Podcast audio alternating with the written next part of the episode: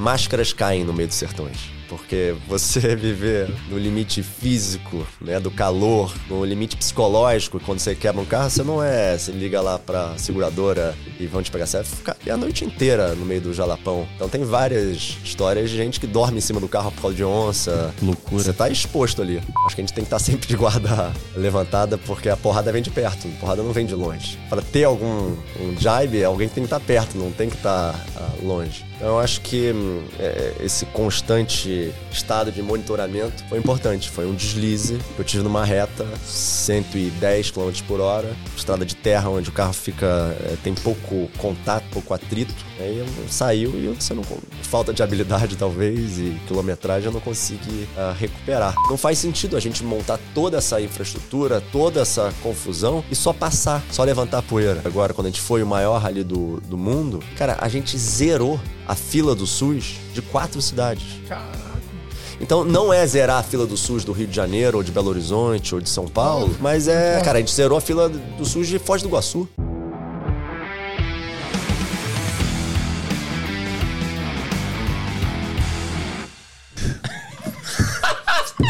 Esse início de podcast com o Nardon é sempre tu morrendo de rir. E aí, lindão, você tá bem? Primeiro episódio Saudade com do três cara. filhos, hein? Porra.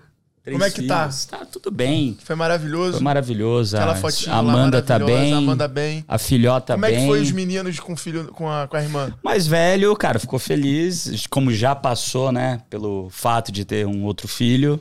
Não ficou com ciúmes. Agora o segundo. Ficou com ciúmes. Caião, ciumento. Ciumento. Ciumento, que é toda hora colo da mãe, beijo da mãe, só que é a mãe. É mesmo? É, eu, tô dur- eu tô dormindo toda noite com eles lá no quarto, lá tá engraçado. Essa noite ele pediu mamar de noite, daí eu dei água, né? Daí depois eu dei água, ele pediu pão. Três e meia da manhã, pão, quero pão. É um esse moleque figura, é cara. é um Bom, figura. estamos aqui em mais um episódio, agora no estúdio do G4 Hub, aqui em São Paulo. Episódio novo, convidado mega especial. Você tem que olhar pra lá, ó. Aquela é a tua câmera. É o estúdio muito moderno, o estúdio 4.0. O estúdio tá muito. O estúdio tá muito moderno, meu irmão. Bom, Ai, ai, ai. mas antes da gente apresentar o nosso querido convidado, que é o nosso patrocinador, né? É nosso patrocinador, pô. É? É, do Rally, pô. Ah, do Rally O cara é nosso sim, pô. patrocinador, porra. Não é um convidado qualquer. Eis hoje aqui um patrocinador nosso. Pelo amor de Deus. Mas antes de começar, de abrir para mais informações, eu queria lembrar vocês que são nossos ouvintes aqui do Extremos que a gente tem para quem ou para quem escuta o nosso podcast uma super condição especial, um bônus incrível que é o G4 Skills. O G4 Skills é a nossa ferramenta que une inteligência artificial com educação para ajudar a acelerar o desenvolvimento do seu time. Não é isso, Bruno Nardon? Tem aquela frase linda que você fala. que o G4 Skills não é o Netflix da educação, ela é o Waze da educação. A gente entende aonde você tá, a maturidade do seu negócio, a maturidade dos seus colaboradores, entende para onde você quer ir e traça a melhor, menor rota, porque a gente sabe que educação é para ser rápido também, efetiva e eficiência, eficiente. Então, a gente montou o G4 Skills para mudar a sua empresa de patamar. E é isso aí, é só botar o QR Code na tela aí, ou se não ir lá no link da descrição desse episódio na plataforma que você estiver ouvindo ou assistindo, para você poder clicar e ter uma semana grátis aí da ferramenta para até 10 colaboradores do seu negócio. Então, aproveitem para conhecer o G4 Skills na- e botar no negócio de vocês. Bom, o nosso convidado de hoje, provavelmente vocês já ouviram falar no tal Rally dos Sertões, um dos ralis mais desafiadores do mundo. E né? o maior do mundo. Então, o maior não. A- a- na- com ele na liderança, Ah. ele se tornou aí um dos maiores, ou o maior rally do mundo. Ele tá à frente da companhia nos últimos cinco anos e também trouxe aí, expandiu não só pro rally tradicional de carro, mas como agora também, já há alguns anos, rally de kitesurf, que é onde a gente entra nessa história. É onde a gente Exatamente. foi convidado após ele fazer o G4. Na verdade, nasceu no G4 a ideia do, do rally de kite, né?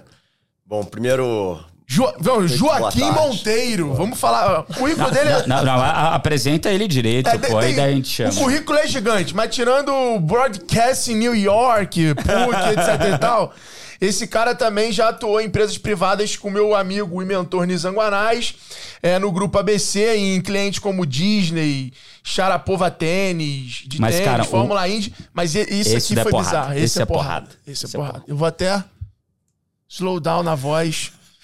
Ele foi presidente da empresa olímpica municipal, que foi o órgão da prefeitura do Rio que cuidou da execução das E Olimpíadas execução, hein? em 2016. Olimpíadas e Paralimpíadas em E 2016. que então, execução, irmão. se tem um cara que entende de processo, planejamento E evento. e evento, é Joaquim Monteiro. Seja muito bem-vindo, irmão.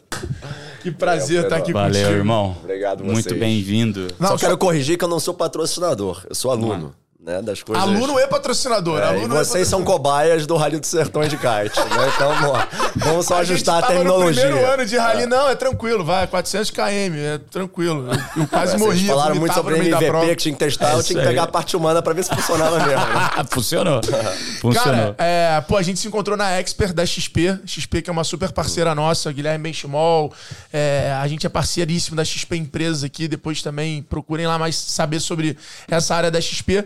O que, que te chamou a atenção na Expert? Eu, eu fiquei impressionado. Pra mim, um dos maiores eventos do Brasil de negócios. Eu, você via bilionários ali visitando stand, literalmente, assistindo palestras. Acho que a XP conseguiu aí reunir realmente o PIB brasileiro nesses dias de Expo. O que, que te chamou mais atenção? Acho que é difícil sintetizar em uma, uma coisa só, mas uma palavra assim que ficou muito ahm, em destaque pra mim ah, foi sobre autenticidade. né? Então, acho que hum, esse ano eles foram muito felizes no convidado do ahm, Tom Brady, né, que é o maior vencedor do Super Bowl. E acho que me mostrou é, muita, é, muita ligação com ele mesmo, sabe? Sobre autoconhecimento, sobre vulnerabilidade, ah, sobre se permitir ah, não saber, ah, sobre se entregar para um sonho maior do que você mesmo, né? E admitir o tamanho da cruz, que às vezes os nossos sonhos também é, so- nos sobrecarregam, né? Nos consomem fisicamente e psicologicamente. Eu acho que ele passou muita. eh, sem romantismo, né? Ele passou muita leveza. Né? E tá passando por um processo de separação agora. Né? Obviamente ficou ah, abalado. Um, e eu acho que eu, aprendi muito nessa XP e eu quero agradecer a todos da XP que nos, de nos permitir compartilhar e tomar conhecimento né, do tá ali na frente do cofundador da Apple, tá ali na frente do próprio Benchimol, né, que hoje é uma é um ícone da economia. E tem essa leveza, né? É o novo Jorge Paulo, né? É um- e é um cara que eu devo também, porque é, é, né, os, os sertões, essa paixão que eu tenho de off-road, vem da convivência com ele, né? Assim, de andar de moto com 15, 16, 17 anos que a gente andava juntos e, e ver hoje essa, é, ele fazendo esse império né? e ajudando empreendedores, também com a colaboração de vocês, eu acho que é, é divino.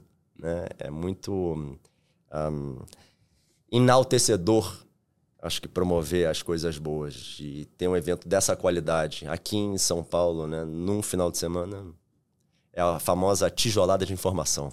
Boa, boa, boa. Não, faz essa pergunta aí, né? Que é a pergunta que a gente sempre abre no nosso podcast. Joaquim Monteiro. Tô até com medo desses olhares Joaquim Monteiro. românticos. Tem que olhar pra câmera assim, aquela, né? Qual foi o momento mais extremo da sua vida? No teu caso, tanto profissional, quanto pessoal, quanto em um rally. Acho que hum, essa pergunta para mim não, não é muito difícil, porque é, eu acho que eu consegui mapear bem. Né? Um, os Jogos Olímpicos, sem dúvida, eu não estava preparado, né? assim, academicamente, politicamente, né? e em termos de amadurecimento, foi um negócio muito rápido, num curto intervalo de tempo. Um, e eu senti meus neurônios ah, fritarem. né? Então, e no setor público. Como é que rolou essa parada? Como é que chegou esse convite? Como é que foi esse dia? Um, eu tava começando a namorar a Bia, né? E vim aqui para São Paulo numa sexta-feira. E aí o prefeito Eduardo Paes me ligou E fal... isso era seis da tarde, Você seis tava e meia. onde na época, trampando? Eu, eu era subsecretário de conservação da cidade, né? de preparar as cidades fisicamente para os jogos, né? de como não colapsar uma cidade, né? de como. Porque hum, o, o, o, os Jogos Olímpicos é o maior evento do planeta depois de uma guerra mundial. Né, em termos de planejamento, de processo, de investimento, de política, né, de, de, de impacto. Né? Então, não existe nenhuma cidade no mundo, seja Tóquio, seja Londres, uh, preparada né, para receber o mundo, para se tornar capital do mundo naquele, naquelas duas semanas. E o, e o Rio está longe disso. Né? O Rio tem muitos gargalos, né? sejam uh, de mobilidade, uh, seja um, aeroporto, né, aeroporto. Gargalos não faltam, tá? É fácil de você mapear. Então eu acho que eu não estava uh, assim trabalhando para ter aquilo, né? E aí a Maria Silvia Marques, né, que é uma grande um, empreendedora, empresária brasileira, foi convidada para assumir o BNDES. Né? Então, acho que quando tem um convite né, de você servir a pátria, né, de você se colocar à disposição do teu país, de você contribuir uh, para uma relevância como o BNDES, não tem como falar não. Então, ela foi presidir o BNDES e me apontou como sucessor na, na empresa olímpica. Eu não sei da onde veio essa ideia. Eu tenho um amor muito grande pelo Rio, eu amo Olimpíada, eu amo o esporte, né? Eu sempre, meu drive foi sempre criar momentos uh, para as pessoas. Eu amo, um, uh, eu amo a vida, né? Eu amo criar memórias, seja para amigo, seja para filho, e poder trabalhar com isso foi muito gratificante.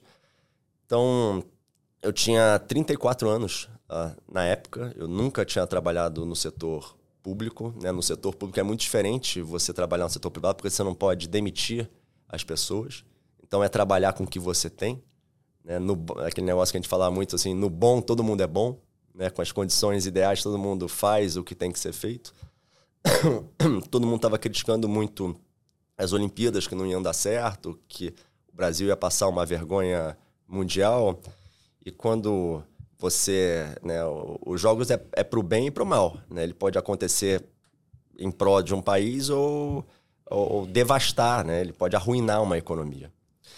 E aí o prefeito ligou e falou, olha, volta para cá para o escritório que segunda-feira você tem uma nova missão. Eu falei, prefeito, eu estou namorando uma pessoa agora em São Paulo, eu preciso ir.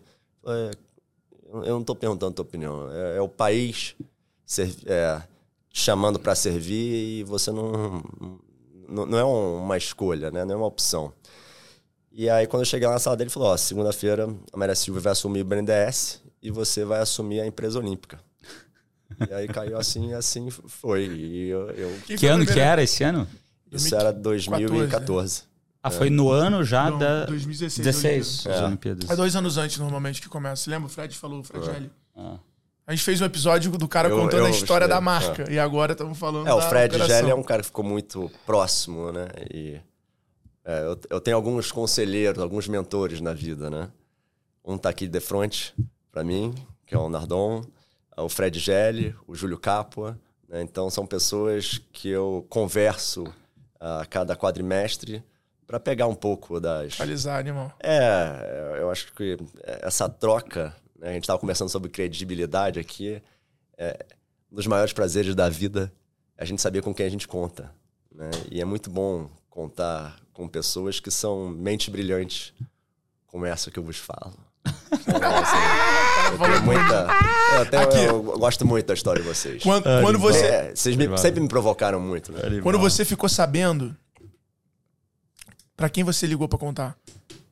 Então, aí eu posso contar é, os bastidores aqui, né? Aí, a, o, aí eu liguei pro meu pai, aí ele achou melhor não, né? Porque é uma exposição de CPF muito grande, né? Você fala, caramba, é, vai ter é, campo de golfe ou, ou, pô, eu vou ter que, sei lá, comprometer o meu CPF aqui. Tem que fazer a obra aqui na Lagoa, vou comprometer meu CPF aqui. Aí o teu CPF é muito pequeno perto de um produto como esse, né?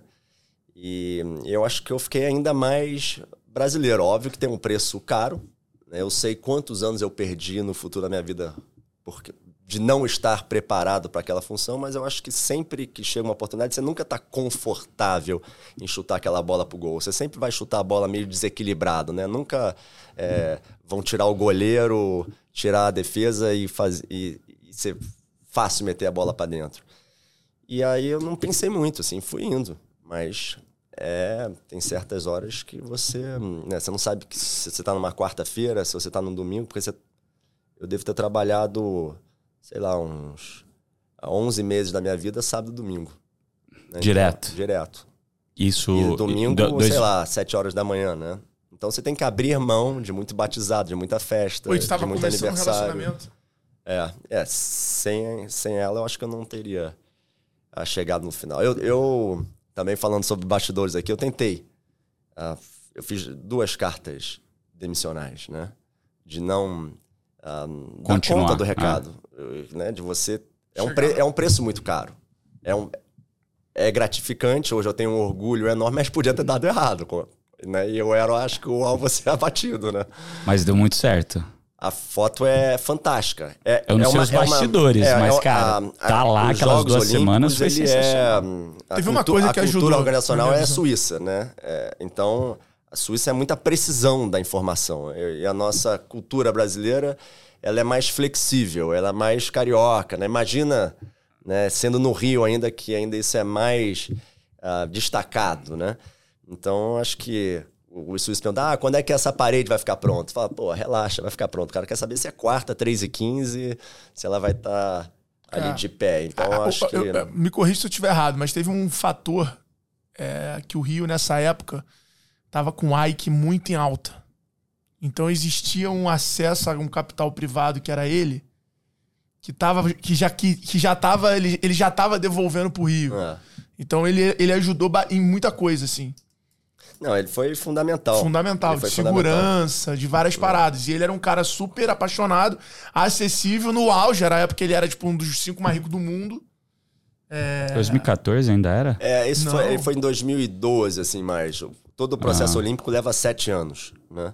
Então você tem dos sete anos, três anos você geralmente você planeja e quatro anos você executa. É, mas ele foi cair é, para 18. E aí, é. Ele caiu em 18. Não, caiu bem antes, cara. É, é um pouco antes. Mas... Ele caiu antes das Olimpíadas. Não. Foi. Sim, nas Olimpíadas ele já não era o. Já não, não, ele já não era tal, mas ele não tinha caído ainda.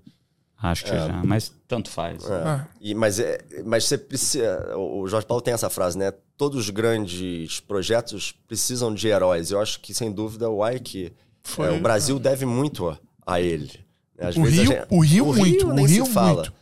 Né? Então eu, eu, acho que eu tive a, a oportunidade mesmo. É, acho que quando eu. A, a, história é muito legal. Né? O Carlos Roberto Osório, que é o cara que trabalhou na candidatura dos Jogos, eu que não tinha a relação comigo, soube que eu amava a bandeira do Brasil e como o Rio um, foi capital do Brasil, tinham vários mastros na cidade sem bandeira sem razão de existir. E eu comprava a bandeira do Brasil no Mercado Livre, ia com um amigo uh, com uma escada, ele segurava a escada e eu botava 10, 15, 20 bandeiras uh, pelo Rio. E porque a bandeira, além de ser muito bonita do Brasil, quando ela tremula, né, depende de uma ação da natureza, que é o, que é o vento, né, você lembra que você é brasileiro. E nós celebramos muito a bandeira de quatro em quatro anos na Copa do Mundo. E eu achava, pô, um desperdício ter aquela quantidade de mastros na entrada do túnel, na saída do túnel, na lagoa, pô, no Vidigal, na, nas, na, nas praias, sem a bandeira. Então eu passei a ter essa cultura durante uns três anos da minha vida de comprar as bandeiras e colocar. Aí o Osório soube dessa minha paixão pela bandeira e me convidou um, ah, para trabalhar na, nas Olimpíadas, né? Aí eu estava trabalhando com o Nizam Guanás na época, que eu, eu fiquei quatro anos com ele e eu achei que tinha ainda mais tempo para trabalhar com ele, que sem dúvida é uma das pessoas que mais me influenciou na minha vida e eu sou muito grato uh, por isso, né? E, e, eu, eu tenho paixão por ele além uh, de respeito, né? E eu espero que eu consiga passar isso para ele porque é, é realmente um mentor. E quando eu vi ali assim, num setor público, eu não tinha me preparado para aquilo, é, o, o, sentimento de você sentir, de você uh, se sentir útil é algo muito poderoso. Né? De você tomar uma medida e aquilo ali impactar na, na tua cidade, na vida do teu pai, do teu cachorro, do teu amigo, do teu inimigo, do teu professor. Então, acho que a palavra é, é brasilidade. Eu estava no evento, brasileiro. eu tava no evento no Rio com o poder público e alguns empresários há uns mês atrás. E aí eu falei um negócio que eu acho que é muito verdade. O, o Brasil, ele tá ele tem vários produtos. A Chapada, Fortaleza, Kite, Nordeste, Gramado. O Brasil é, chei- é um país cheio de produto. Mas o Rio é a vitrine. O Rio é a vitrine do Brasil. Você vai lá, lá fora, é, o Rio, ele é aquele call to action, ele é o produto principal que o gringo, que o gringo compra, ele é a porta de entrada, que É, um hoje virou sexy, né? que hoje virou Guarulhos. Então, naturalmente, esse cara que tá aqui em Guarulhos vai muito menos pro Rio, porque ele tem todos os produtos para acessar. Mas o Rio é a vitrine que melhor vende o Brasil lá fora. E infelizmente é a vitrine que tá com vidro manchado, tá sem prateleira. E, e- e- falta isso, né? Falta o Brasil olhar para o Rio com essa, com essa capacidade de ser o principal canal de aquisição de gringo para cá na- no ponto de vista turístico, assim. E aí a- ficou, deu uma puta boa discussão lá entre E- a turma. E vo- voltando aqui para as Olimpíadas, o que, que foi o, o seu maior medo enquanto vocês estavam preparando né, para ter as Olimpíadas? E durante as Olimpíadas, o que, que foi ali o maior extremo que aconteceu que te marcou? Você falou, caramba, Cara, os jogos têm protocolo pra tudo, né? É, ah, se cair um asteroide, o que que acontece? Né? Fala, como é que nunca, nunca houve histórico de asteroide aqui? Ah, mas se tiver um terremoto, mas nunca teve terremoto no Brasil, mas daí se tiver no dia, qual o botão que tem que apertar? Então você estava muito preparado para planear. vocês fizeram todos esses planos antes. É planos e simulações. Então, Tinha de terremoto? Tinha, exercício, tinha tudo, cara. Como é que era o de terremotos? Terremoto é isso. É, você fecha espaço aéreo, você fecha é, os hospitais, aí tem fecha os metrôs. né? Você não sabe, tem ataque aéreo, tem é, bomba química, é, porque vira a capital do mundo. Entendeu? Então, Então assim, pode ter um ataque eu, eu terrorista. lembro, eu trabalhei na, Loucura. eu, tra- eu trabalhei na, na vinda do Obama, né? Ah, sei lá, em 2013. E aí era- faziam esses mesmos, essas mesmas perguntas, né? Ah, Mas e se tiver um, um terremoto, se tiver um ataque? Falei, cara, não dá. Falou, o Joaquim, o cara do, do Serviço Secreto Americano, né? O problema não, não são os brasileiros. né? O problema é o, o que o meu presidente da República traz com ele, né? Os, os terroristas. né? Que a gente estava planejando dele fazer um discurso na frente do Teatro Municipal ah, com vidro, e aí começaram a mapear quais eram os, Os apartamentos né? disponíveis para aluguel, porque um terrorista pode alugar e, e dar um, Um tiro dar um tiro. E aquilo aconteceu no Rio há dois, três anos antes das Olimpíadas, né? E ia fracassar, você concorda? Então, o, o problema não, é, não são os cariocas, né? O, o brasileiro, no bom sentido, eu tô falando. Sim. O problema é que a Olimpíada, quando você fala a Olimpíada em Paris, então acho que o ataque, né, a chance fica. os riscos são muito mais eminentes, né? Então é, é, é o carrego. É mais vulnerável, né? Fica E- muito mais Porque pra vulnerável. lá, Londres, Londres já é um país que não tem nem, nem lata de lixo na rua. Sabia dessa? Não.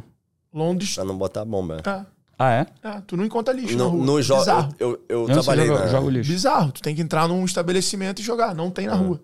Porque pra diminuir o risco de botar bomba em loucura. Cara, a polícia de Londres, eu trabalhei nas Olimpíadas de Londres, né? Que foi a de 2012 antes do Rio. Então, a polícia de Londres não usa arma. E nos Jogos Olímpicos tem que usar arma, porque não tem como, ah, né? Tem que se impor, tá certo? E o londrino ficou assustadíssimo. E de ver os caras de com ver arma. o cara com rifle lá. Que não tá loucura. acostumado. Já nós, cariocas, é mais E- fácil. ma- mas e aí, o que, que aconteceu de extremo, assim, durante os jogos? O que aconteceu ali que você falou, cara, Vai Cara, dar merda. Essa ah, vai não dar, putz, deu merda. Vocês- Ligaram pro C, porque, não- né, muita coisa vai ser resolvida em loco. É. Mas alguma coisa que ligaram pro C que você possa abrir, Não, logicamente. vocês lembram, assim, o episódio mais grave foi de um nadador, Do nadador, americano que fez pô, merda. que foi pra uma festa e a, a namorada ficava ligando pra ele e ele não atendia porque tava numa festa e a desculpa mais farrapada e mais fácil de acreditar é que, Foi que ele tipo, foi roubado assaltado. por um taxista, Isso era? foi 8 da noite, né? 5 horas da manhã ou 6 horas da manhã.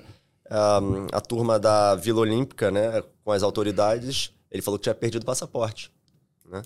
E aí a turma foi lá e desmentiu. Então, assim, é, é muito.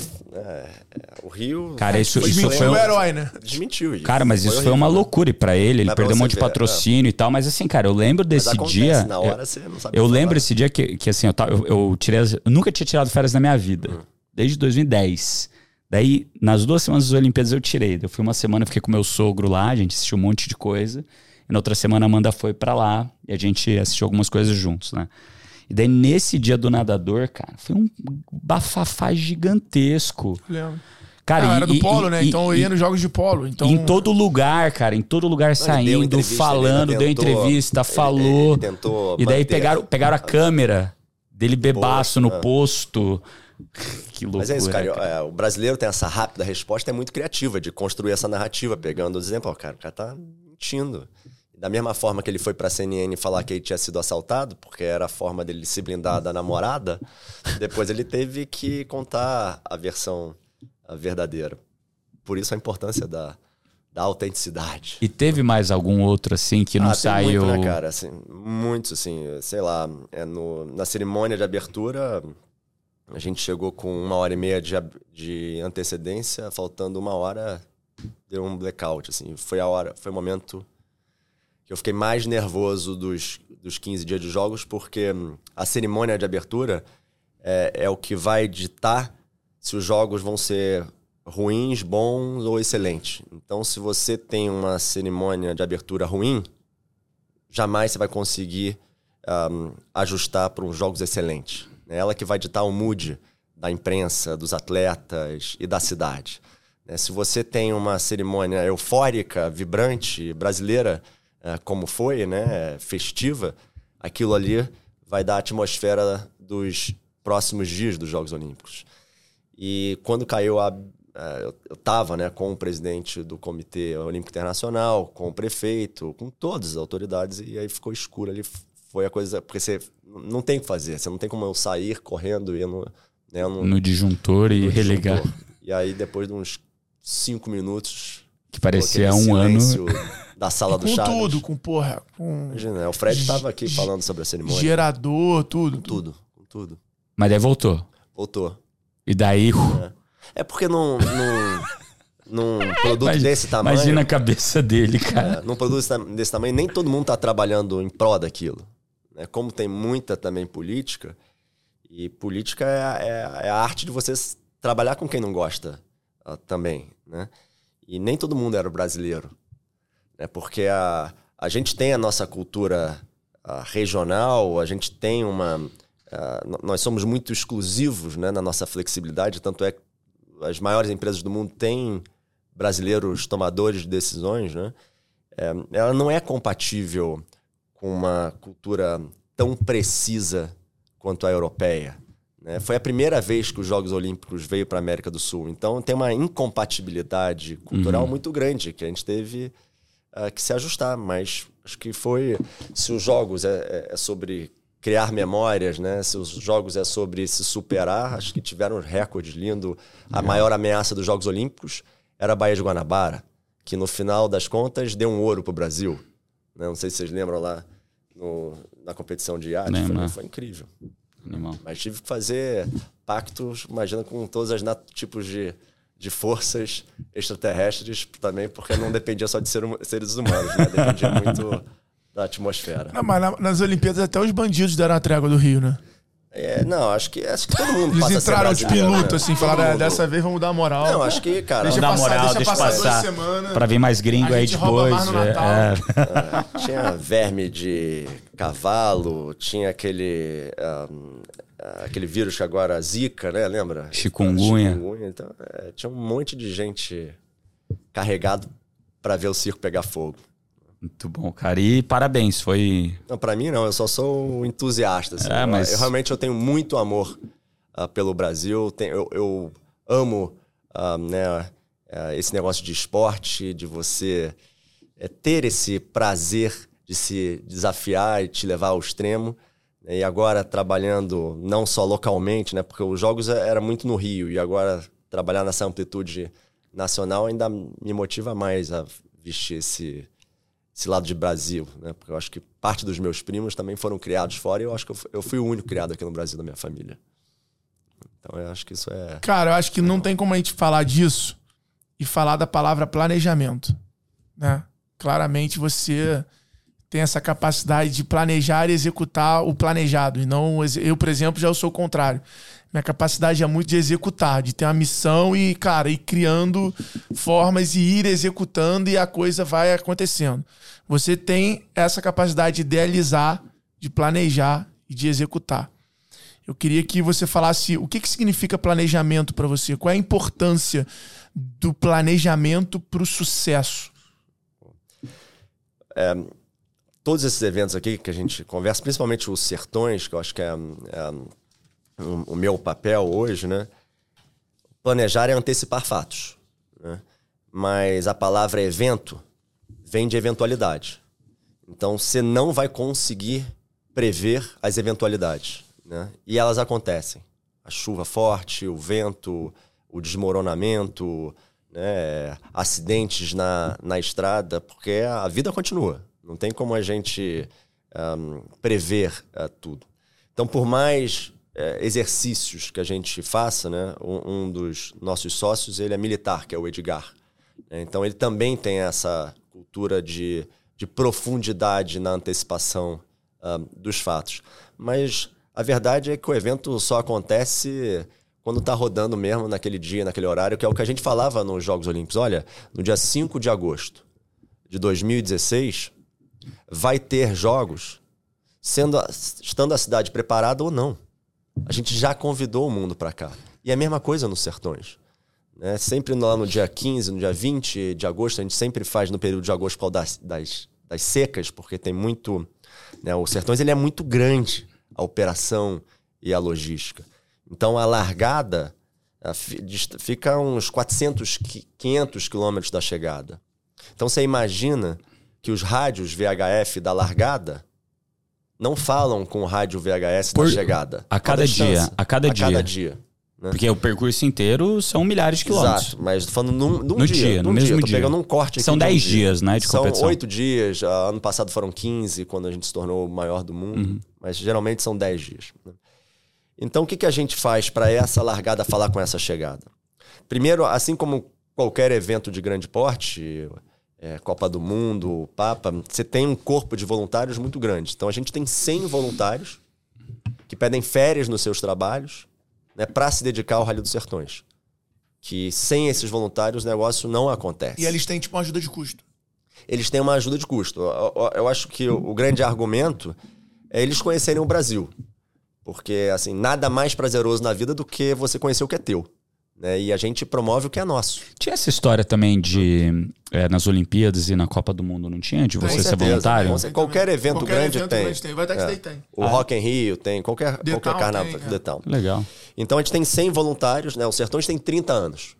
Você imagina que esse, tem gente com 27 sertões nas costas. Como voluntário. Como voluntário. Que legal. É, o cara consome as férias dele para se voluntariar nos sertões. Então, só isso já é, ah, para mim, assim, um orgulho gigante. Né? Então, como é que esses rádios se falam? A gente espalha os 100 voluntários um, ah, na, no percurso e ficam dois aviões voando simultaneamente em cima do percurso para servir de point dos rádios. Ah, mentira. Entendeu? Então, é, o, o avião 1 falou voluntário 60, o carro 301 passou aí? Passou. O voluntário 61 o carro 301 passou aí? Não, não passou. Então você sabe que teve algum incidente no meio do caminho entre o voluntário 60 e o 61. Nesse momento, né, a hora de, do avião ela é mais barata do que a hora de voo do helicóptero. Então os helicópteros ficam no solo. Então quando o avião fala o helicóptero 1, vai lá entre o voluntário 60 e 61 que houve algum incidente. Né? Que, que louco. Sai o helicóptero, pega, que louco. Então, só essa operação. Puta que eu pariu, né, é... Não sabia disso. Só, só essa Ninguém opera... sabia disso. Não, Nem quem tá ouvindo Só essa gente. operação aérea, ela já é um, um, Um evento. um mega evento, né? É uma logística militar. Porque você imagina que quando os aviões pousam no meio do nada, você imagina as pistas que a gente está falando nos estados. E é o mais- King? Não, é- são monomotores, Cessna, são eventos, é, eventos pequenos, cirros, né? É, só voa até o pôr do sol. Então, para a gente abastecer esse avião, vai um caminhãozinho por terra levando a gasolina, porque não dá para a gente abastecer no meio do nada com a gasolina, porque vai ser que a gasolina é não legítima, Ah, ah. né? E, e a gasolina do avião é diferente da gasolina do helicóptero. Então vai outro caminhãozinho só para abastecer os helicópteros. Se um avião quebra, a gente não está a uma ligação de distância da peça. Então vai outro caminhãozinho só com peça. né? Só essa operação aérea né, consome um planejamento gigante. Então, a- o helicóptero quebra, a poeira. O avi- Tem um filme aí. é, um dia, eu já- eu já fui em todas as áreas dos sertões. E um ano eu fui na, na parte aérea, que se chama a fonia da prova, né? Aham. Que você fica cantando quem são os cinco primeiros e são os cinco últimos. Então, a cabeça da cobra e o rabo da cobra. Porque conforme a prova vai acabando, esses voluntários aqui vão abrindo as ruas. Porque se você acha que é muito e, sei lá, ir de Foz do Iguaçu até Salinópolis, no Pará, imagina isso indo de Foz do Iguaçu a Salinópolis por estrada de terra. Então, cada cruzamento a gente precisa fechar. Cada cruzamento tem um voluntário para não deixar ninguém entrar na contramão. Né? Que é diferente do Dakar, que acontece no meio do nada. Então, no Dakar, na duna, não precisa fechar nenhuma estrada. Ali já não tem ninguém, já é um lugar ah, ermo. Ah, o Sertões, ele passa No no, meio meio das, das cidades, fazendas, ele né? passa no meio das cidades, ele passa no meio das plantações, dos vilarejos, dos animais. Então, é é uma negociação com cada fazenda, com cada vilarejo, com cada plantação. Mas quando a gente passa num vilarejo, aí tem uma zona de radar, que é uma velocidade de 40 km por hora, que não é uma corrida insana, né? Então é, é um grande Ah, puzzle. até porque, pelo que a gente aprendeu no Rally dos Sertões, e eu cantei essa bola no início do Rally, o Rally é muito mais um play de plano, de inteligência, Sim. De de consistência. você saber usar o tempo, saber o- conhecer o percurso, do que de força e velocidade. Sem dúvida. Porque força e velocidade vai estourar o carro, tu vai. É uma prova de endurance. vai ter né? muito mais manutenção. Então é, é- é- é, na verdade, você conseguir encontrar a tua, a- o teu A cruzeiro da parada. Sem exigir muito da máquina, sem exigir muito ah, de você, porque se você querer ter uma frase no, que, que é máscaras caem no meio dos sertões. Né? Porque você viver no limite físico, né, do calor, no limite psicológico, quando você quebra um carro, você não é, você liga lá pra seguradora e vão te pegar, você vai ficar a noite inteira no meio do jalapão. Então tem várias histórias de gente que dorme em cima do carro por causa de onça, né? É- é- Que loucura. você está exposto ali. Então, que é o que a gente estava conversando. Eu acho que, além dos sertões ser uma ferramenta de promoção do Brasil, desses produtos que você acabou muito bem de descrever, né? Porque se não fosse os sertões, eu tenho minhas dúvidas se o Jalapão seria um destino turístico. Quem revelou ah, o Jalapão né, foi os sertões. Né? O Marcos Moraes, que é o, o meu antecessor, né? ele adora avião, ficou voando ali e viu que tinha um deserto no Brasil. né? Fez o Jalapão, a- fez a- o rally passar pelo Jalapão, a Globo cobriu, a, a Mariana Becker foi como uma a mídia convidada falou: Globo, vocês precisam vir aqui. Teve um Globo Repórter, teve uma novela e assim cria-se um destino Bizarro. Turístico. turístico. Né? Mais um produto na prateleira, que você falou. É, e assim, assim como os canyons do Viana, também, cara, os- canyons do Piauí, Que foi onde o Caio Castro sofreu acidente. é, foi em Campo Grande do Caio Castro. Que foi brabo esse também, acidente. Mas foi nessa mesma edição, você tem razão. Em 2019, a gente. é, pô, o Sertões é sobre revelar o Brasil. Né? Sobre promover uma agenda positiva do Brasil. Né? Então, é, a- o Rally mostra o poder do agronegócio, né? na- passando pelas plantações. né? Tem plantação no Paraná de eucalipto que é maior do que a área da Bélgica. Então, acho que i- nó- nós somos um palco mesmo para mostrar que o Brasil. E a o galera do agro potencial. patrocina já? Pa- Patrocina, participa. A UPL é uma do- dos nossos patrocinadores. né? Vai fechar agora pelo segundo ano. Tem empresa de energia solar? No Rally de Kite, que é a Ares. Pô, tem Que que, é do ter- tem que falar com a VEG lá pra patrocinar o Rally dos Sertões. Eu vou adorar. Aluno nosso, depois É, me o, cobra que, esse o que a contato. gente quer, cara, é trazer empresas né, que tenham esse compromisso com o Brasil, né? Um, pra, pra gente. Porque senão fica igual aquele. Ah, você é um ótimo potencial Big Brother. A gente sempre fica batendo na trave, a gente sempre tem essa síndrome, né? ah, De vira-lata. Cara, o Brasil tá pronto. Né? Já pensou se tivesse um canyon aqui? Tem. Pô, já pensou se tivesse um deserto com oásis no meio? Tem. Pô, já pensou se tivesse um, um Pantanal? Você já pensou se tivesse. Não, tem tudo. É, tem piscina tem tudo, natural, então tá tem pronto. onda. O tem- que a gente precisa é dar significado a esses lugares. Então, acho que o que o Sertões faz é um serviço ahm, de dar vida, de dar significado, de dar utilidade a essas estradas, né, que ligam o nada a lugar nenhum. Né? E, e o Sertões vai, passa, e quando o Sertões passa nessa estrada, como aconteceu no Canyon do Piauí, eles ah, apelidaram a estrada de Estrada dos Sertões. Então, muita gente que. ah, o, o brasileiro deixa 15 bilhões de reais quando viaja. né? Quando, quando você vai para Miami, quando eu vou para o Canadá, quando você vai para o Vietnã ah, ou para Nova Zelândia, o que for, uma viagem, bro. É, a gente deixa 15 bilhões Caralho, Reais gente, ou de reais. né? Não, de, de dólares, desculpa. dólares. De dólares. Então. Na gringa por ano. Por ano. 15 bi né? deve ser o Thales em dois anos. Então, então e isso não é a cura da economia do Ceará ou do Piauí ou do Maranhão, né? mas ajudaria bastante circular internamente. Então, eu acho que a gente não está ainda em condições de deixar 70 bi ah, de reais para fora. Né? E- Ah. E, eu acho que o, o, o Canyon do Piauí é muito mais fascinante do que o Grand Canyon nos Estados Unidos. Já fui nos dois. né? O Grand Canyon você não consegue andar, é, é pedra embaixo. O Piauí é graminha de golfe é uma, é uma estradinha. E não foi os sertões ou o governo que plantou a graminha perfeita ou as palmeiras. Né? Foi Deus. Então a gente tem é, é, essa mão invisível divina e, e acho que usar isso como pano de fundo, eu não sei se os meus amigos amam automobilismo ou motociclismo, mas é, eu, eu preciso assumir que eles amam a vida. né? eu acho que o, o Sertões acho que é um presente para quem quer eh, se permitir viver 10 dias no teu país, falando a tua língua, né? usufruindo do teus, das tuas benfeitorias. São né? quantos caem por dia? Ah, depende. Mas quantos Depende, competidores. 500. Qu- Quanto, qual que é o tamanho total? Ah, a, a, a gente chama a família, a caravana, são 3 mil, 2.500 pessoas. 2.500 pessoas e qual o tamanho é, de quilometragem durante todo o período? Ano passado foram 7.200, né, que é quando a gente se tornou o maior rally do mundo, que era em celebração ao bicentenário da independência. Legal. que coincidia com os 30 anos dos Sertões. Assim, pouquíssimos eventos no Brasil têm essa longevidade de 30 Sim. anos, é verdade?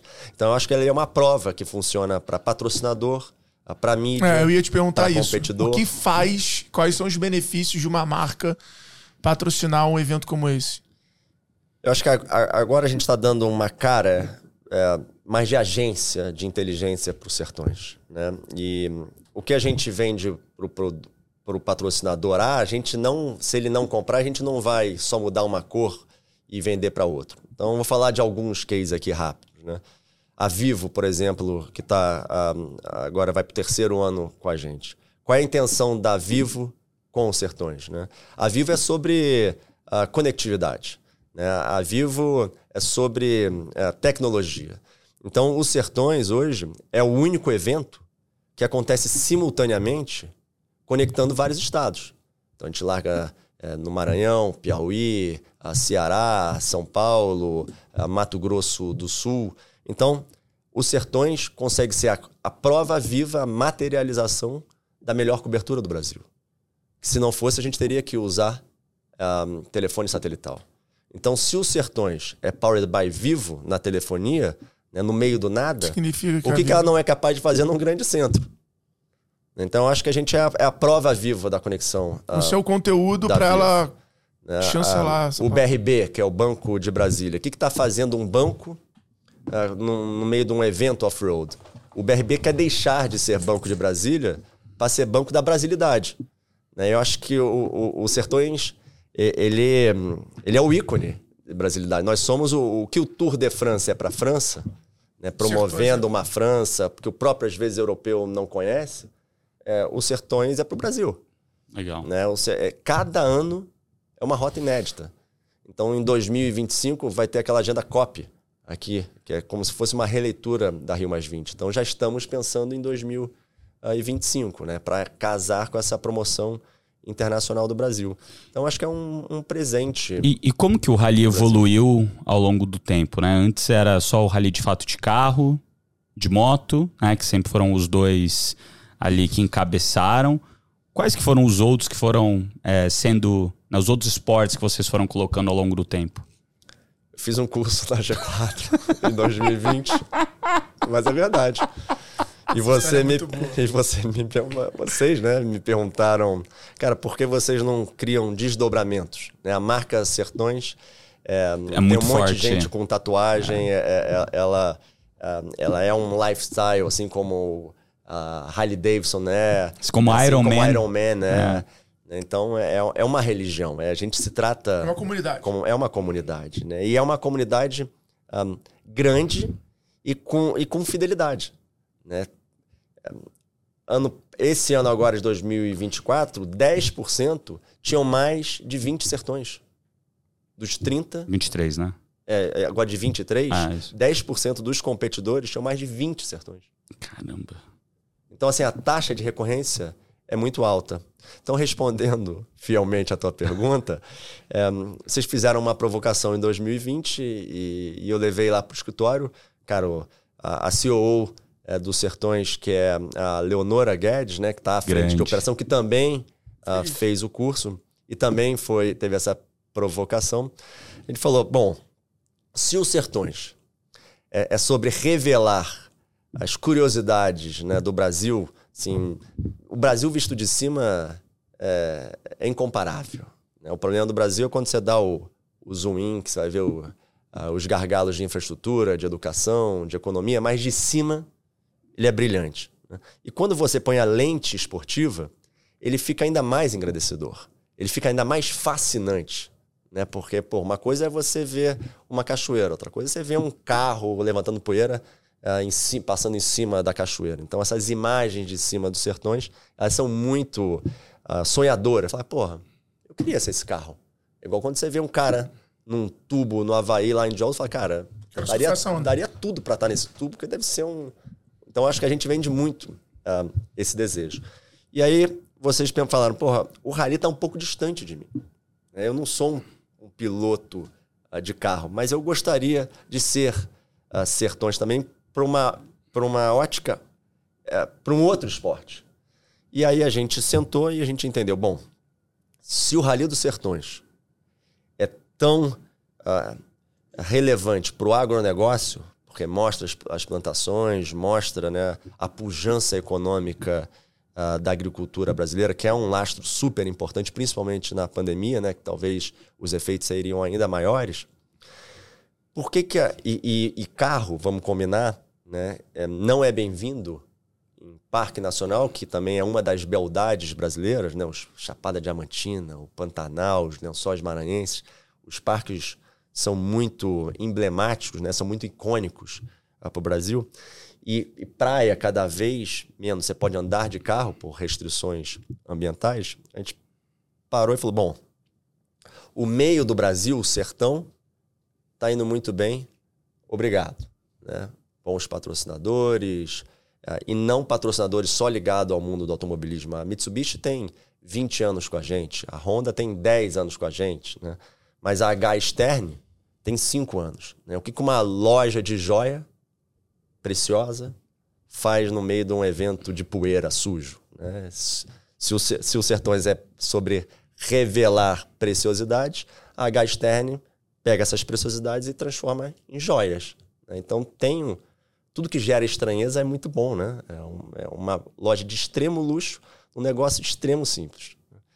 Então é, a gente entendeu que os sertões ia bem no meio do Brasil, tinha uma oportunidade, quicando na mesa. Que, cara, não dá para você falar de Brasil sem você falar do litoral, nordestino principalmente. Né? Água quente, areia branca, É boa bizarro. hospitalidade. Cara, Ceará era pra ser a Miami brasileira, irmão. festeiro. Então, Melhor cara, lugar do Brasil. vamos transformar, vamos A ler. cara desse cara. É, mas Ele é já isso. fica aqui assim, cara. Eu tô indo quarta, só volto. Mas é isso, é- é- e, e você volta mais brasileiro ainda, né? Porque te- tem uma inteligência natural Não, é só o vento, muito legal água. também, né? Que a, a- a foda. conversa com o povo é, é- é também muito prazerosa. Então, basicamente, a gente passou a levantar poeira em alto mar, que vocês foram cobaia, né? Então, a gente faz um rally de kite. Então, o kite é, ajuda a revelar o litoral brasileiro. Aí, eu vou te falar, viu? É difícil pra caceta terminar aquele É- negócio, é uma meu amigo. prova de endurance, né? É, não é pra Não é pra qualquer não, um, não. Não é pra terminar descansado e ir pra academia três dias depois. É, isso é correr um Ironman, isso é correr uma maratona. É isso aí. não é ah, voo no rally de kite. né? Você tem que se preparar, tem que fazer muito abdominal. Tá fazendo? Tô. Dentro do possível. Eu tô, cara. E a outra coisa que... Abda- abdominal eu tô fazendo. O abdômen eu não sei se tá aqui. Quero ver essa de você ficar em primeiro. Então a gente ah, falou do rally de kite no litoral, falou ah, do rally de carro no meio do Brasil e faltou os parques nacionais, né, que eu acho que é, um, é muito convidativo ah, também para a turma lá de fora, porque o, o, o, o, rally de kite ele também vem muita gente de fora porque tá 6, 7 horas de voo Da de- Europa, ah, dos Estados Unidos. Portugal, ah. exatamente.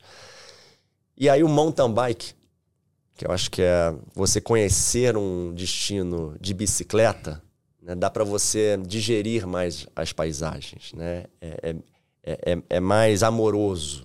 né? E, e agora tem essas bicicletas assistidas.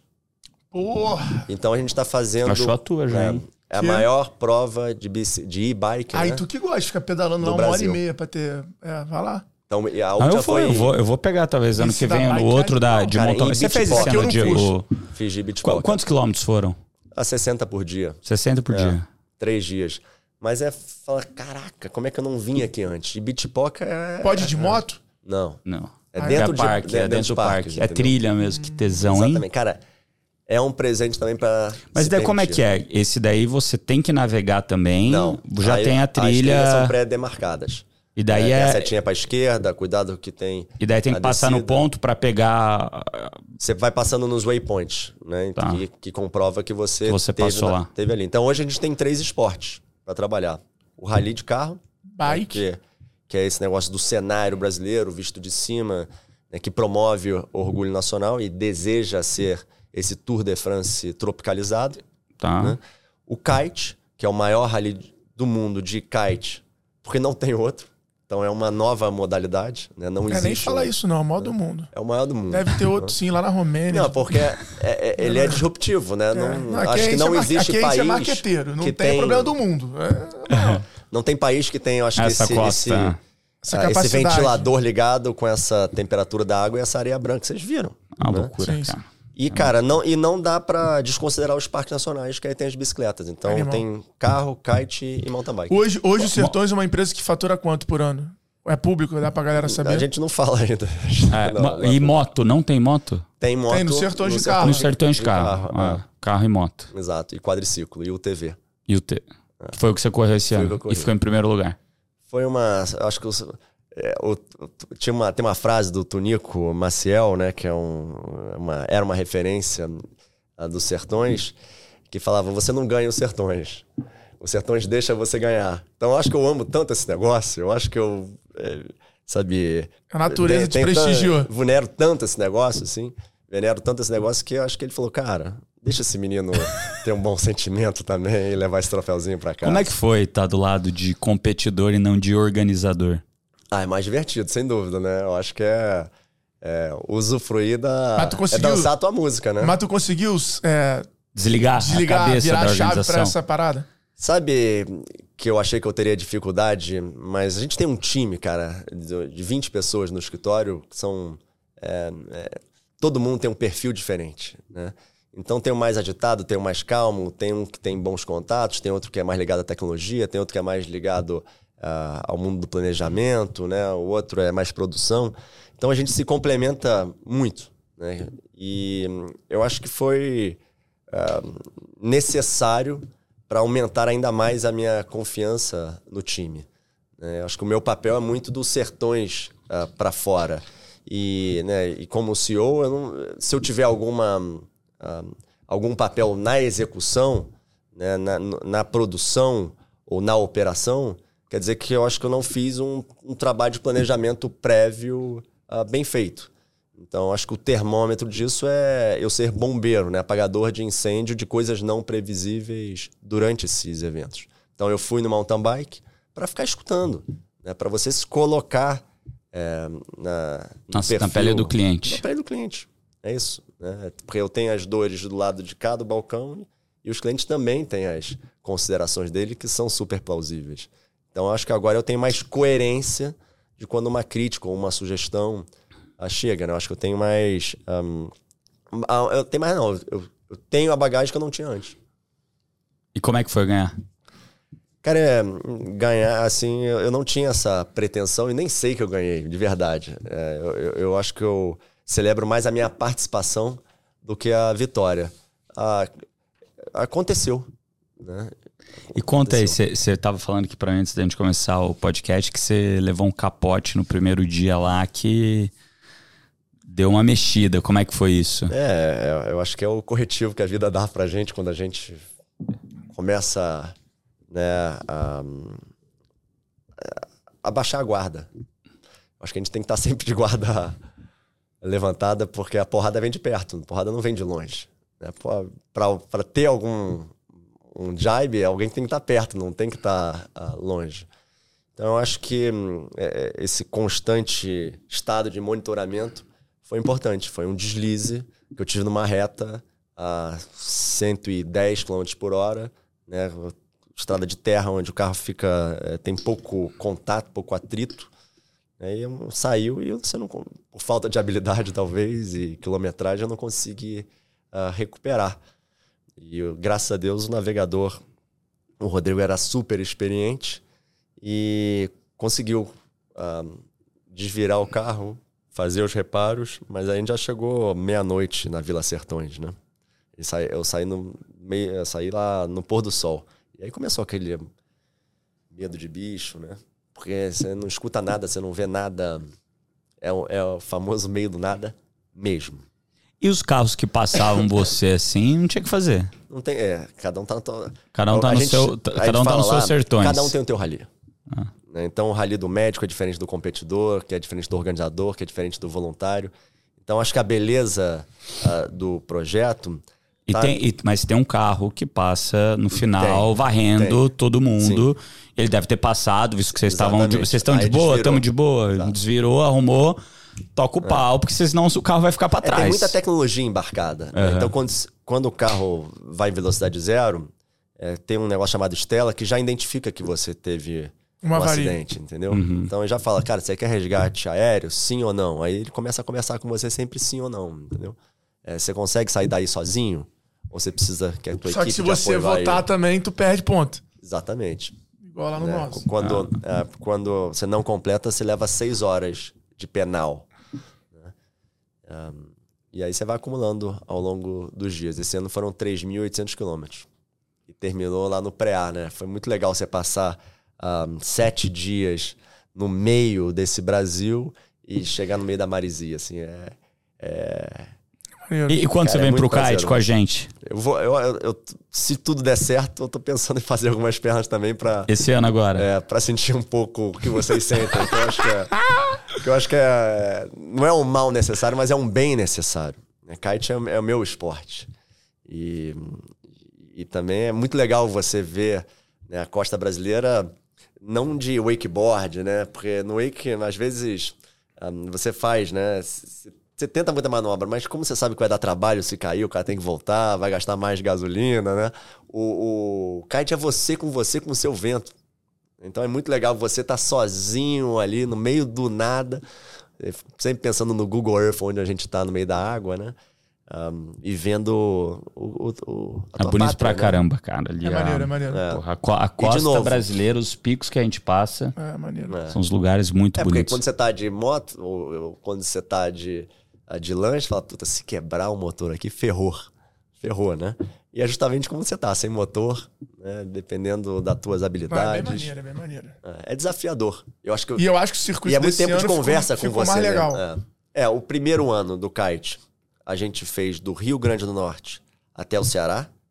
O segundo ano, a gente fez do Ceará ao Piauí. E esse ano a gente vai fazer 100% no Ceará. É, então. Né? E- Eu acho que pra vento, pra condição, É. tudo, acho que vai ser mais previsível. Sim, Então acho que vai ser mais maneiro. quero ver essa concorrência de vocês. E o três. Ceará dá pra ir no rasinho, né? E... Já tá com a estratégia dele montada. Ixi, esquece, cara. Esse cara que vai voar. Não. Vai voar. Eu, eu vou fazer a minha mesma estratégia. Consistente. Não, o Nardão E de vai. boa. O Nardão é, é, a um endurance man. aqui que ele foi, ficou em primeiro dos três, né, porra? Foi, é- era. F- Fiquei em primeiro nos pontos. É. Vou, vou dar essa brecha aí pro Thales. Quer dizer, das regras da competição eu ganhei, né? O Thales vai, o Thales vai inventar... O Thales, Ele perdeu, ele foi mais rápido. ele vai perdeu inventar algum pontos. critério, né? Não, ele falou pra todo mundo. Quando a gente botou o print no grupo, ele falou assim, mas eu fiz mais rápido. Aí, porra, viu que não tava colando muito. Aí ele falou, após 10 mil, quem chega primeiro. Aí começou a maluquice. Mas ele esse ano tá indo focado. Esse ano ele tá. Eu acho que ele pega pódio esse Ele ano, tá cara. treinando, fez kite já pra cacete. Ele tá, tá- fisicamente preparado. tá bem, o moleque, O cara. bicho é competitivo, né? Não é tem jeito. competitivo, não tem jeito mesmo. Não tem jeito. Mas vai dar nós de novo, né? Ó, queria só. tá gravado, hein? Tá gravado. Eu queria só avisar a galera que.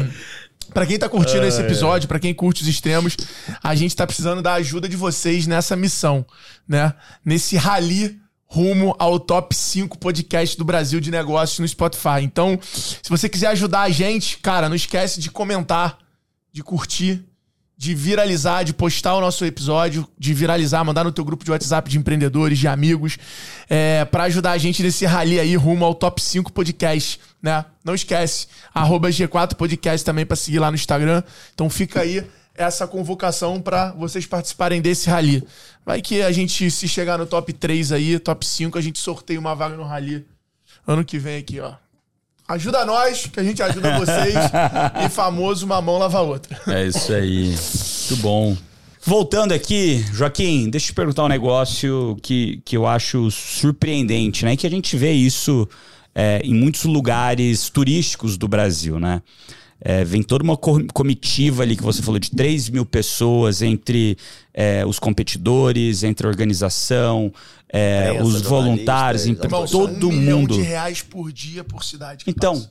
como que é isso? Qual que é o impacto que isso tem nas cidades que vocês param, nas cidades que vocês passam? Que, cara, tem muito dinheiro que move a economia local, né?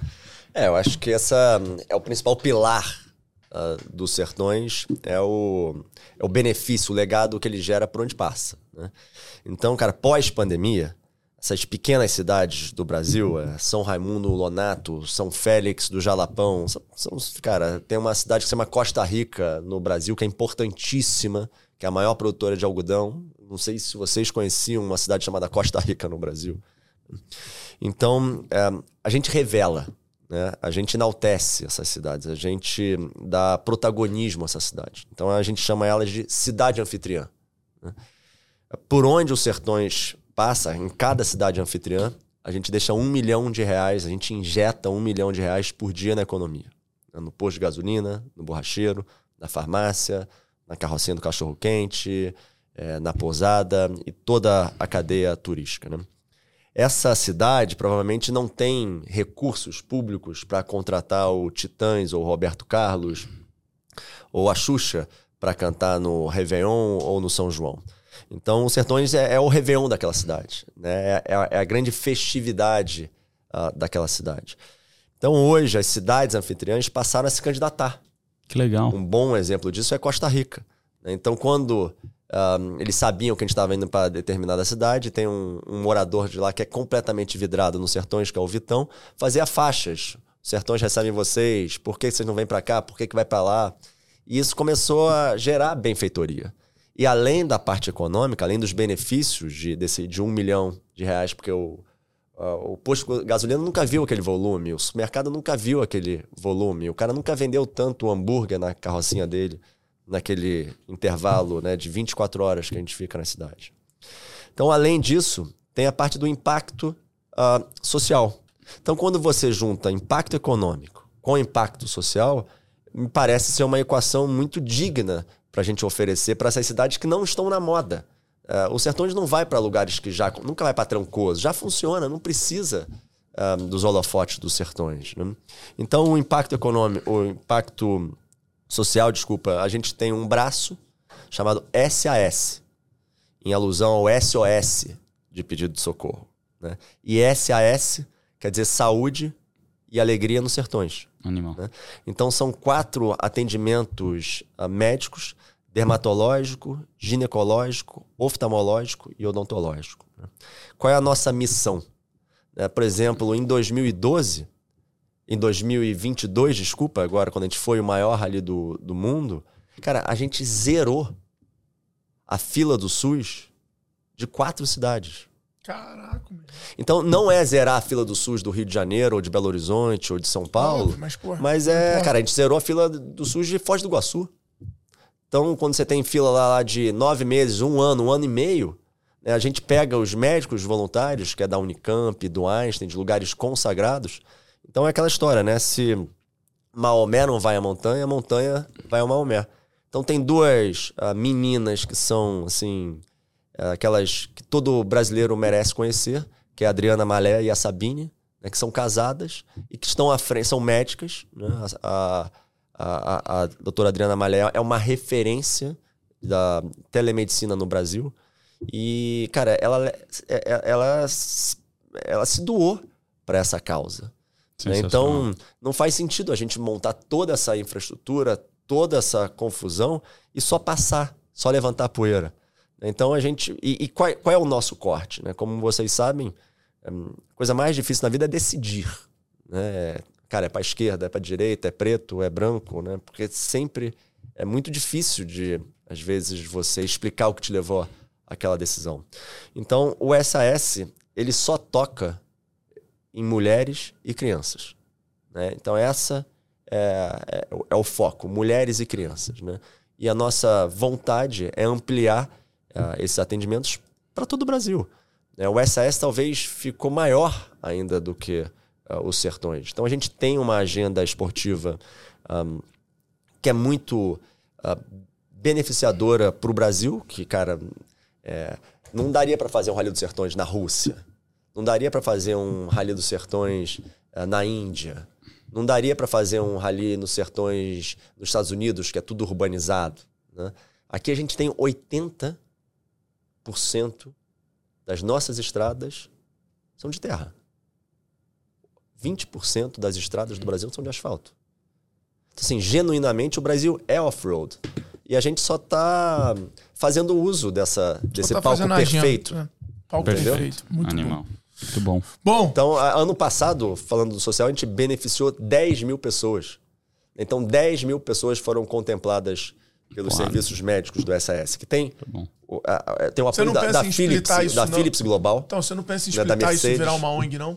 Ela é uma ONG. Ela é uma startup, né? Ela é uma, ela é uma ONG. Ela, ela é completamente independente dos sertões. Ela leva a chancela dos sertões, ela leva um nome, ela é uma extensão. E é isso, acho que quando boas almas com bons propósitos e com a oportunidade que tem no Brasil, né, cara, é, é, é uma forma de servir, é uma forma de você não achar que Deus está te dando alegria, é Deus retribuindo, é te dando motivação para a gente continuar fazendo, porque não é fácil. Né? Vocês imaginam a quantidade de apurreação para colocar esse negócio de pé, a quantidade de gente, de gestão, de processos, né? de planejamento, ah, de surpresas, seja positiva ou- seja negativa, de acidente, porque a gente não organiza um, um campeonato de ping-pong nem de xadrez. É, tem vida ali no meio. Então é, é, é o extremo, né? E, e- e é normal. É normal numa Fórmula 1 você ter acidente, é normal ah, você ter esse tipo de coisa, mas é, o Sertões ele é um evento profissional onde amadores vão. né? Vocês não são profissionais de kite, mas existem os profissionais de kite que vocês estão lá para se nivelar por cima. E é o que a gente faz na bike, no kite e no rally. né? porque senão, se for um evento amador, o profissional não vai. Tá? Aí você não consegue Subir a barra. subir a barra. Muito bom. Cara, animal. Animal. Bom, chegando nesse, nessa reta final de episódio, a gente tem um momento agora. Maria Gabriela aqui, um momento bate-bola. Tô com medo. Nem vou pedir pra você fazer a voz, faz se quiser. Só o começo. Bom. Vamos lá então, ó. Primeira. Bom que a gente se diverte ainda, né? Não, mas é. é- é- Cara, é recompensador ver a relação de vocês dois. Receba aqui hoje no nosso programa ele que é a cara do Cauã Raymond do Sertão. Tá meio desnutrido, mas é atleta. Ele que é piloto, bikeista. Né, tem que... Bom, vamos Isso lá. é muito bom, Muito cara. bom, cara. Isso é muito bom. Deixa eu até aproximar o dá pra microfone do seu outro. aqui, ó. Complete a frase. O mundo precisa de... A autenticidade. O que, você diz... o que você deixou de ser quando cresceu? Pergunta clássica é o que você... É, é, é, eu falei isso esse final de semana, quando terminou os Jogos Olímpicos, e, e aí eu falei, o que, que eu vou fazer agora? Porque não. Né, é, onde é que eu vou trabalhar? Qual é o meu sonho? O que, que eu vou poder construir? Porque quando tem um final, assim, é muito bom, porque você dedica tudo e você sabe que vai terminar ali no dia 7 de setembro e, e dá aquele ufa. E aí, conversando com o Red Hunter, ele falou assim: cara, sabe qual é a diferença do Joaquim antes e depois dos jogos? É que agora você não acredita mais em Papai Noel e em Coelhinho da Páscoa, né? Então eu, eu tenho medo de perder um pouco a, a- o naive, né? A Inocência. a inocência, que eu acho que me dá essa, esse gás e faz acreditar que é possível, né?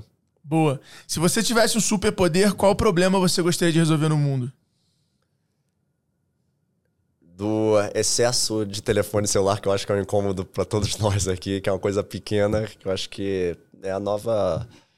ah, é o novo vício, né, cara? A gente perder tempo do presente respondendo quantidade de demanda que a gente tem hoje. Eu queria ter, queria ter tempo, a, a resposta é essa: tempo. Fizeram um filme da sua vida, você tá no cinema, qual a parte dela que você vai estar mais ansioso pra assistir?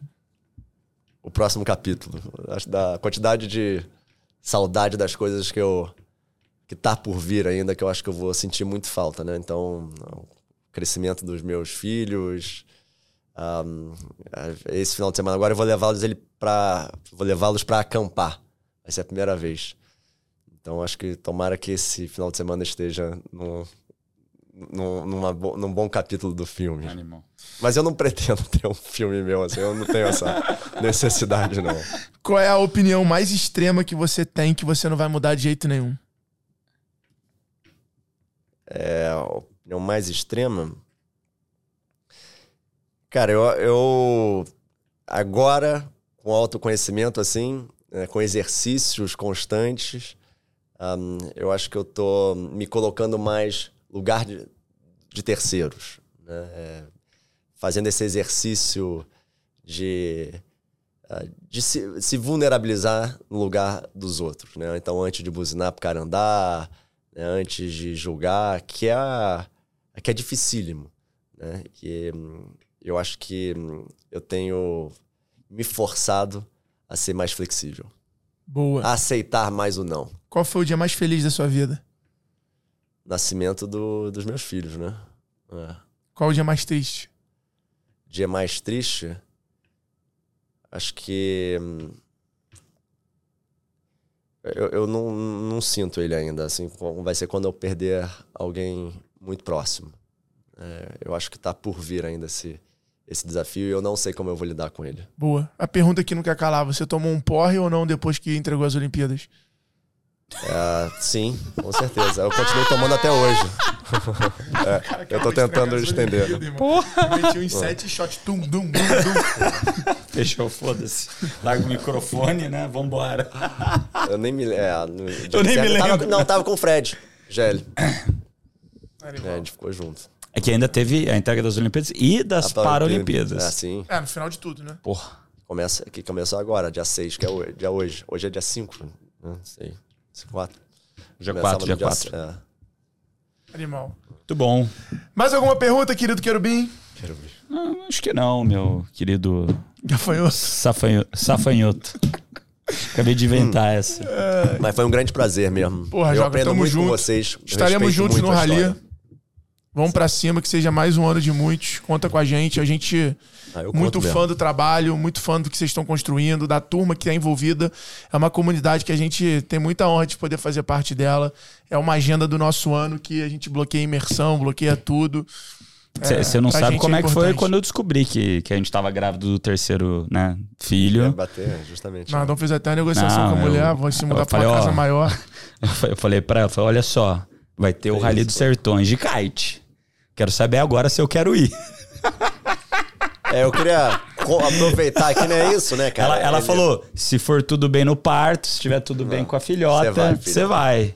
Então, estamos lá, iremos, que tá tudo bem, tá tudo ótimo, maravilhoso. Contratamos até uns coroinha lá da, Tá da cidade pra abrir, pra acender vela pra tá tudo certo. não perdeu nada no rally. Menina nem nasceu, já tem 10 mil velas acesas ali no nome dela, pra, porra, pra dar certo. Então é isso, turma, ó. Mais um episódio aí dos extremos. Não esquece de seguir o G4 Podcast no Instagram, no Spotify, deixar seu comentário, avaliar a gente lá nesse rally rumo ao top 3 do Brasil em negócios. É, compartilha aí se você curtiu algum episódio, marca a gente lá, arroba Alfredo Soares. Arroba bruno.nardon. É Joaquim Monteiro C. Joaquim Monteiro C. E tamo junto. E você que é nosso ouvinte, não esquece aí, tem QR Code na tela, tem link na bio, tem link no, no descritivo para você poder usar os sete dias grátis do G4 Skills na sua empresa. Tamo junto. Até o próximo episódio. Um abraço. Valeu.